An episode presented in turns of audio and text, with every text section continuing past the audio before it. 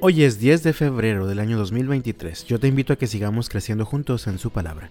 La Biblia dice en el Salmo 41 versículos 1 al 3. Qué alegría hay para los que tratan bien a los pobres. El Señor los rescata cuando están en apuros. El Señor los protege y los mantiene con vida. Los prospera en la tierra y los rescata de sus enemigos. El Señor los atiende cuando están enfermos y les devuelve la salud. Dios siempre ha estado inclinado a dar la compasión es parte natural de su esencia. De hecho, toda la Biblia apunta al acto más grande del dar de Dios. Él se dio a sí mismo en la forma de Jesucristo. Él tuvo compasión de nuestra pobreza y decidió venir personalmente a ayudar al débil. El salmista comienza afirmando qué alegría hay para los que tratan bien a los pobres. Y siendo honestos debemos preguntarnos, ¿de verdad me alegro cuando tengo la oportunidad de ayudar a una persona necesitada? Lo considero una bendición o una molesta carga. Pues el salmista enlista seis bendiciones que recibe del Señor todo aquel que se compadece de los necesitados. El Señor los rescata cuando están en apuros. El Señor los protege en los momentos de peligro. El Señor los mantiene con vida. El Señor los prospera. La Reina Valera actualizada traduce el Señor le dará vida para que sea feliz en la tierra. El Señor los rescata de sus enemigos y el Señor mismo los atiende cuando están enfermos y les devuelve la salud.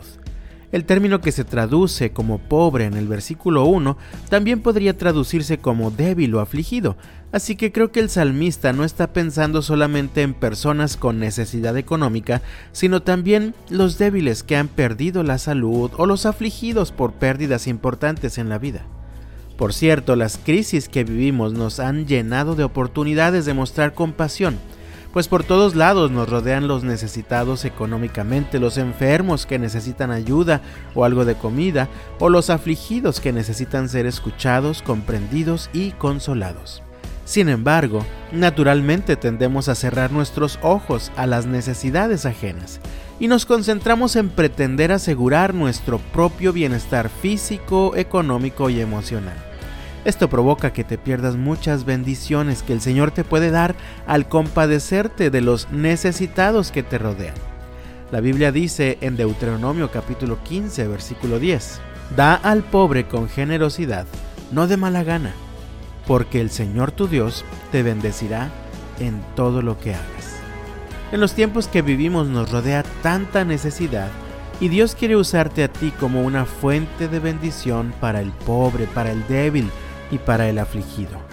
De hecho, si el Señor ha permitido que tu corazón sea quebrantado y hay dolor en tu corazón, Él lo ha permitido con el propósito de transformarte para que finalmente seas capaz de servir y ayudar a los que seguirán sufriendo después de ti. Así que, amado mío, no te encierres en tu propio dolor o en tus propias necesidades. Extiende tu mano al necesitado. Deja que el Señor te use en medio de tanta necesidad y disfruta la bendición que el Señor tiene para ti, pues dice la Biblia en Proverbios 19, 17, si ayudas al pobre, le prestas al Señor y Él te lo pagará. Que el Señor te bendiga este viernes y hasta la próxima.